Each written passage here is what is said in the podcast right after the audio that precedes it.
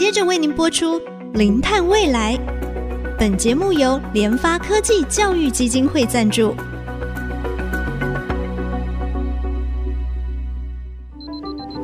前瞻能源新方向，以科学与科技迈向近零碳排，智慧永续，与您一同开创零碳未来。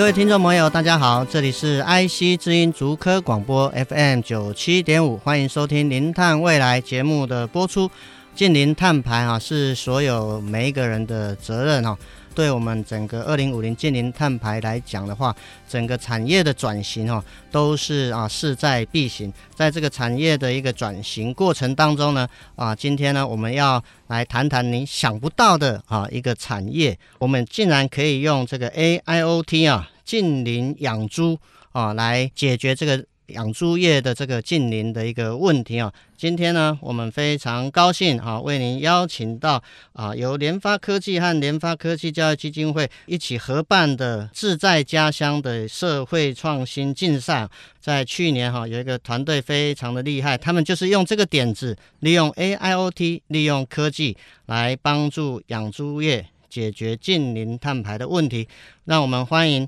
啊志在家乡的团队 AIoT 的近邻养猪的组长许佑仁许组长。哎，大家好，我是 AIoT 近邻养猪，我最棒的佑仁。是，我觉得蛮好奇的，就是说，哎，这个好像是两个非常天差地别的，一个是 AIoT，哎，可是它竟然是跟养猪业结合在一起啊，真的是让人意想不到哈。那我想就是说哈，呃，很快的稍微请教我们的佑仁哈，什么原因让你会针对养猪业？呃，我们当初呢想到养猪的。这个课题啊，是因为啊，我们服务的这个猪农呢，就有一天呢，这个被采买猪肉被知名的航空公司问说啊，你们这边然后有没有环境污染啊？哦，然后呢，然后用水用电怎么样啊？有没有动物福利啊？哇，他很头痛啊！哈，就是卖个猪肉还要在乎环境的因素哈，连有没有童工都被问这样子哈，就显示啊，我们现在这社会趋势在采买过程当中非常的重视 ESG 的这个社会的。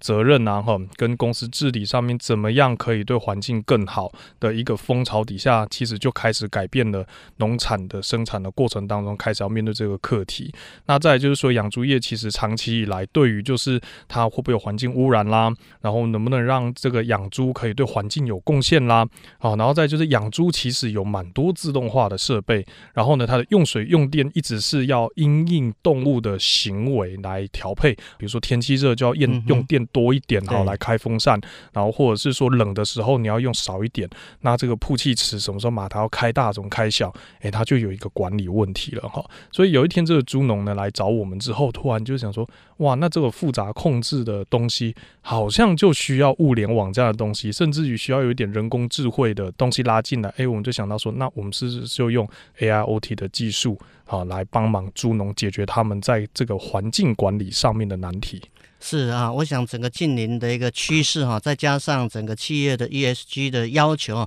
刚才我们听到又有人哇，竟然我如果东西要卖给这个航空公司，当做它的这个餐厨使用的这个产品，竟然还要被问到，哎，你这个有没有环境友善，有没有 ESG 啊？连猪肉这样的一个我们平常常常吃的，竟然也有这样的一个需求。但是另外有一个比较好奇的，就是说我小时候外婆住山上，梅山上，其实她也有养猪，就是养个一两只这样子。所以想到养猪哦，我不知道我们听众朋友，你眼睛稍微闭起来，你可以听得到或者闻得到，哎，养猪就是感觉那个环境好像就是比较臭啊，比较脏这样子。曾经好像也看到你们团队在受访的时候提到，就是说。养猪，它在乡野环境其实会被人家嫌的。哦，一个当然是比如说你的你的饲料啊喂食过多，比如说夏天猪啊哈，其实不太爱吃饲料，它会玩饲料，那所以那时候就是养分比较多，那它可能在微生物的这个作用比较强的时候呢，就发现哎、欸、有一个发酵味道，味道会比较重。再来就是说呢，像动物的粪便总是会有一些残余剩余的营养，对那对，那你要怎么样去帮忙去消化它，然后呢让它变是很好的易肥或者是变堆肥的形式，显然就会变成在解决臭味来源就要去重视这件事情。那我们大家可以想象啊，台湾的养猪的中位数大概是然后平均是两千头了哈，啊两千头，然后呢，然后如果是在就比如说啊前百分之几的这个养猪精英俱乐部至少五千头以上，大概台湾有三百多场，那你可以想想看，在养猪场里面然后每一只要出来的成猪都是一百多公斤，然后如果说猪开始暴动的时候，哦，那是多么惊人的事情啊！一百多公斤的猪，如果每一只猪冲向我们的话危险，然后他们都为它把屎把尿。管理起来很麻烦的事情，你想看我们在国中小时候，光是一个厕所要管理都不容易，更何况还要管理然后这种五千头猪要不要大便的问题，那当然它就会是一个邻里当中会担心会臭的问题。那当然这这件事情如果可以解决的话，当然养猪场附近就会是一个，哎、欸，妈妈带你去看猪长什么样子。我们没有吃过猪，要看猪走路嘛，哈，是对。那它变成是一个和善的设施，然后如果它可以啊变成是跟周边的农业有很好的一个呃，比如循环经济的结合哈，然后就可以把它堆肥啊、水路再用的话，那是不是就是一件很棒的事情？是哈，确实啊。你刚才在讲的时候，其实我脑筋就在想到，呃，这个以前小时候就在乡下啊，就是到那个底调来对哦，有就是你会闻到那个味道，然后。不是那么好了啊！那如果说像又仁刚才提到，全台这么大型的这种中大型的养猪户两千头以上的这哇，那吓死人！那周边环境不是可能又脏又臭啊哈？那当然了，其实我们现在的这个啊、呃，用科技来养猪，其实已经颠覆以前传统那样子的印象。是。那么像我们的节目哈，我记得我们大概是在去年底，那个平科大的一个前校长啊，叫戴昌贤戴校长，其实他那时候也跟我们谈到，就是说像啊猪。粪啊，牛粪、鸡粪啊，其实它还是可以来用来做什么？沼气的一个再利用发电哦，所以刚才又有人他有特别提到，哎，像现在这个养猪业，其实它有很多，虽然说它有一些这个排泄物、废弃物等等，但是我们未来面对整个环境永续循环经济上面啊，其实它有很多是可以被利用的。呃，我们说猪它是一个活动的一个生物哈，不像说我们研究一个这个静止的东西，或是电脑、手机这样它不会动啊。请教又仁，就是说，当你们在啊研发。利用这个 AIoT 哈啊的技术来协助这个啊养猪户他们来进行这样的一个进林的过程当中，你觉得最困难的地方是在哪里？呃，如果比如说我们想想象今天它只是一个香肠的工厂啊，就是多少斤猪肉进去调料就多少香肠出来嘛。那可是今天你养的是活的动物就很困难，就是猪如果夏天再热要暴动的时候，你可能风扇要开大一点，水冷系统要大一点，然后冬天怕冷的时候你还要再关小一点。那小猪的时候呢，你可能要保温一点，然后多喂一点这个啊吃油脂一多一点，让他免疫力好一点。所以你会发现说，他就跟我们照顾自己的小孩一样，非常的困难。那在这样子的状况里面呢，我们就猪农照顾猪都会很困难。那这时候在因应它的猪场的克制的条件不一样，又要很专心照顾动物的生存福利，还要观察它怎么吃掉，它哪有时间去管它的环控设备？然后还要因应天候的差异，然后还要有差异化的管理。然后呢，就从一个生物知识背景的东西挪去说，天哪，我今天要管机电，那不是受不了吗？那这时候我们就可以想象，就说它需要有一个可以应变环境啊的差异化，然后可以然后及时来处理的自动化设备。那第二件事情是，然后能不能说我今天的工程师，我一个养猪场怎么可能一年花个一两百万请一个机电的工程师？那我们能不能是可以从远端的方式，可以通过网络的方式去更新它所谓 AIoT 上面这一块晶片？我们称之为叫做 MCU，叫做微型控制器，更新它的韧体，那我们就可以以去改变它的调控的方法，帮助它能够透过人工智慧的方式学习之后呢，让它的养猪场可以搭配它的养殖习惯、它的动物行为，去为它去运作一个很好的机电设备。那这个是全世界的一个趋势。那台湾作为是半导体大国，当然要有一点 坚坚韧，是说哦，你们全世界用的晶片都台湾做，那凭什么台湾不能够做一个说，哎，晶片就在台湾生产？那我们是是也来做一个可以服务这样子一个广大的产业的一个科技的解决方案？哈，那所以这个当然就会考验的一件事情，我们怎么样在这样子的 AIoT，我们讲人工智慧物联网的这样子一个基础建设上面，然后把相应的科技去帮助更多的农民，让跨领域来做解决问题。是哈，我竟然没有想到，就是说我们从从非常传统这个养猪户，竟然可以跟现在最高深的、最这个 popular 的这个 AIoT 啊啊结合在一起。那刚才提到国际的趋势，其实又要求你整个啊，你提供的这个产品的供应链是不是有这个环境的友善？是不是有这个 ESG？哎，是不是有净零？是不是有净零碳排？你的碳排到底是多少？哈？传统的畜牧业，其实它也未来其实还是会面临到整个近邻转型的一个重大的压力哈。那我们节目呢啊，先进行到这边，我们休息一下，稍后再回到我们林探未来节目的现场。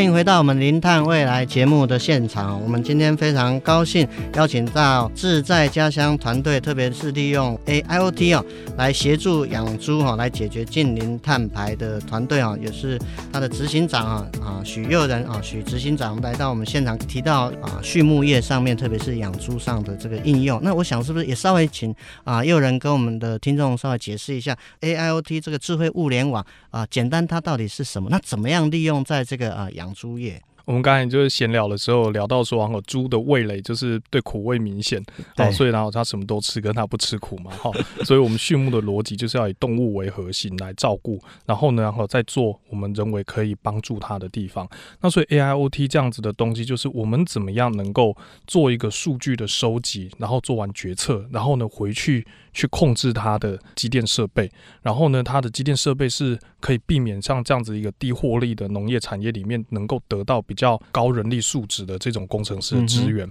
所以呢，为什么会是物联网？因为万物要联网，所以是透过网络的时候，我们就可以远端。那要智慧控制的时候呢，你在人工智慧物联网透过我们所谓的微型控制器 MCU 里面就可以埋一些哦边缘运算呐、啊，哈，就是等于是说你那个设备上面就台小电脑的意思。然后呢，可以用啊很复杂的城市控制。是去因应动物行为在复杂的时候，你的环境控制该怎么做？对于一个养猪场来讲，有一些馈线的限制，比如说它只要一条馈线一天只有一千五百度电，那你能源配置你要怎么做？哦嗯、然后再就是说你的水到底用了多少？因为你总不可能说今天在极端气候来临的时候，哇，你水超抽，那你水不足的时候你该怎么办？所以呢，这时候碰到了用水用电控制机械，那它这样子的复杂控制，不就是好像是我们在家里洗衣机，对不对？又要洗的洗的多，洗的干净。然后要进多少水，然后要洗多久才会干净，是一样的类似的事情。那我们是可以把这样子的一个机电控制透过这边来做，然后呢，搭配农民的养殖经验之后呢，然后聪明的用人工智慧的方法的分析，透过数据的方法去优化它整个流程，所以就让农民变成养猪好帮手。那我们会跟近邻有关，就是在它的能源的使用、水的使用。近邻我们现在很流行讲所谓的物质流会计，那就是说我们今天的原料进去产出多少，对，用多少能源。产生出来的是产品，然后哪些是废弃物？那废弃物处理的成本是什么？就变很重要嘛。那这时候，如果我们就可以把它的这个养猪的废水，透过了人工智能物联网管控出来设备出来的这些东西，转化成。我们农业可以用的易肥，那不是在极端气候里面又有肥又有水的概念？那人工智能物联网就可以在这种复杂的决策跟处理的方法上面提供一个简单的自动化的，然后呢是智慧的方式来做一个控制。所以这时候当然就会让养猪业会得到一个近邻的好处，然后跟企业讲说：“哎，我 ESG 做的很棒，然后呢我的猪肉很好吃，这样子哈。”那所以当然它就会有这样子的好处，这样子。是，其实我刚才啊听到啊又有人在提到，就是说啊把。我们现在这个啊啊一些这个监测的仪器哦，放到养猪户这个地方哦，这是第一个。那第二个啊，因为猪它是一个活体嘛哈，那猪只呢，它在这个复杂的环境，它的这个行为，它会受到外界的这个影响。当然也跟它的这个猪的这个年龄等等都会有关联啊。所以这么一个动态复杂的一个生物体，我们怎么样利用这个啊物联网，利用这个一些监测的仪器来协助啊我们养猪户，不仅是做好，哎，它可以啊。啊，把它的这个环境的用水、用电等等做最好的一个控制以外，另外呢，其实也可以对对它周边的这个啊啊、之后它所使用的这个废水啦，或者是猪粪啊等等啊这些废弃物做好环境的一个监控以外呢，其实还可以继续啊，可以再循环再利用。结合这个 AIoT 哈，智慧物联网可以协助这个养猪户哈达到一个近邻。在这个过程当中啊，呃，好像我也从你们这个比赛的提案当中有提到，那你们怎么样去解决这个废水处理的这个效率？本来效率好像处理的比较低嘛，那也比较耗能。那你们是怎么样去解决这样的一个问题？哦。因为哈，因为通常养猪会比较不知道说，哎，我的马达为什么要总是开的那么大？好，比如说有时候补助案来的时候，就讲说，哦，你装这个变频马达，可是你最高功率开二十四小时，那就等于没有装啊。这个，你怎么知道开强，怎么开弱？那这时候你就需要有能源的管控概念在里面。那第二个就是说呢，单纯曝气不会解决问题，而是里面它会造成它 BOD 跟 COD 的这一个啊东西怎么降下来？那这时候我们就会去设计它的这个污水的处理，然后哪些废弃物可以提早拿出来，然后剩下的水体我们是可以运用微生物，比如说像光合菌进去。那光合菌这只是厌氧的微生物，它不太喜欢那么多氧气。如果你全天候马达给它开下去，那微生物就死光了哈。那所以这时候就多了一个问题，是我们又加了一个活生生的东西进去。那这时候这个马达要怎么达到它的呼吸效果？那是不是要兼具考虑说你不要给它一个非常耗氧的环境？哇，又是一个复杂的控制难点。那是不是要把它纳进 AIoT 的科技来纳管？当然，光合菌这个东西我们也是推广已久。那它的好处就是它可以从这些动物的 manure 这些这些尿液啦，好这些东西它它可以转化成叶绿素的前驱物，两种氨基酸的衍生物，像 ALA 啊，或者 IAA 这两种东西，它对植物都是促进它生长的这个自然的荷尔蒙。所以它是里面附这个水体处理完之后呢，它就变成什么？哎、它还有一些残留的养分，然后它就变成是耕种农民最想要的东西。里面有光合菌是益生菌嘞，然后呢又给你一点肥，料给一点水。那如果你水情很困难的时候，我们赶快抠一下说我要施肥，你的水能不能给我？哎、欸，那猪农就觉得哎、欸，我今天跟隔壁敦亲睦邻呢，对，他就变成叫我们突然间一个政策，一个很硬的语言叫做循环经济资源中心。哦，没有，就是说我做很好的。易肥给你的单位，啊，那是我是养猪场的概念，对乡里会有贡献。听你这样讲，你到底是学什么？我的博士在清华大学拿，那我们是做生物感测的，我们就需要把这些啊半导体元件，然后把量测技术用去照顾活生生的生物，或者是我们去看一些生物的一些生化反应，然后我们怎么样来达成这个目的？这个是我过去在我的学习历程当中学习的东西，从硕班开始学习生物物理，然后一路做到跟生物感测有关系的这样的题目，所以我就在想说，哎，有一天。他说：“用农业应该很酷吧，对不对？因为因为我们人没有动物多，台湾的台湾光猪就有六百万只，然后再加上加上这些我们要吃蛋，这个鸡一天要求要产两千四百万颗蛋，一直都要两千四百万只下蛋，还没有包含那些还未性成熟，加起来超过两亿只鸡禽，我们的饲养动物比人还多啊！是，所以你可以管那么大 population 的东西，是很刺激的。”对，我们遇到一个养鸡户，就跟我说，我今天要去看我的后宫佳丽，因为呢，他们都是母鸡，一个就这个鸡舍有五百只鸡，而且后宫佳丽超多的。对，所以我要去看我的后宫啊。所以想看你怎么怎么是照顾五百只鸡，显然就跟你家照顾只有照顾两个小朋友是难度高多了。Yeah, yeah. 是，那我想是不是也请啊，又仁跟我们听众稍微简单讲一下，就一般在养。养猪畜牧的一个过程当中，它有哪些过程是会产生这个碳排？第一个当然，我们这一蛋带这个这个碳排过呢，一定是用电，这是第一个。嗯，那第二个当然是它的情绪粪的处理这件事情，当然有可能会有沼气。好，那你怎么利用它？一个当然是沼气发电，可是你们发现沼气发电会有些难点，是养殖户数如果低于五千头的，你根本没有沼气可以发电。那那我们的中位数在两千头，他们该怎么办？然后再就是说你的环境破坏的部分，你怎么样把它让它在这个过程当中用比较节省的能源的方式？其实我们光是用水，哈，大概我们估计五千头到六千头的猪场一天就要用水量就要一百二十公吨。那你需不需要除了曝气以外，还要开马达去抽水呢？对，啊、哦，所以它就会在这个因为水的需求连带的能源需求被带进来，那它当然就会。在这个所谓净零部分哈，会有一些难点。嗯，对，嗯、那那事实上这件事情做好都还可以，就是说因为你动物都能照顾，你要照顾基本的产线也很简单，所以它还能在做智慧城市的事情。是，那实际上我们也实际上在看绿建筑，在照顾植物这件事情。像我们其实把应用在就是所谓的温棚啊，哈，去做智慧的浇灌跟养分的调整。那如果我们可以间接性的去啊，透过这个养液的系统，让它减少肥分的使用是精准的话，诶，那其实我们发现农业就会做得很永续。嗯，我们每一口吃进去的东西都说这是航空公司的 ESG 要买的食物，当然就会提升这一个农民在这个品牌建立的啊形象。那当然，这在全球的这个风潮里面，是不是从台湾出发作为方案，我们可以走到国外去，就是很有趣的课题了。对，我突然想到，猪站在风口上也会飞起来，类似这种概念，就对。对，我们要靠猪抬头，对，迈向世界。请教诱人一下，就是说我们利用这个 AIoT 做这个很多的这个智慧环境监控，呃，协助这个啊养猪户哈，他们啊饲养的过程当中，它能够啊省水。省电，乃至于它后面后续的一些废弃物的这个处理，那你们有没有稍微估计一下？就一般有引进你这个系统前跟后，那他们这个啊减碳的这个碳排量有没有大概有一个估计？大概是多少？我们现在大概比较显著的是还没有换算到这边。OK，, okay. 因为其实碳排它需要一个专业的。盘点，它会很复杂。碳盘查的部分，对，很那个很复杂，大家都晓得。但是，但是说有一些东西是我们比较明显可以看到，是它在在马达的地方电就会省下来。嗯，就至少它电其实就省的非常的多啊，用水其实也会更有效率。对，就会让它有效率，尤其是电省下来，你就知道它对它对碳排的减少是就会一定会有正面的贡献。是，哎、欸，那我想就是说最后再问一下，就在您这个接触的一个过程当中，希望政府或者说我们其他的相关的单位要怎么样来协助推。广利用 AIoT，利用高科技来协助农业、畜牧业来进行近邻。一个当然是我们会希望农政单位可以多跟我们这样子的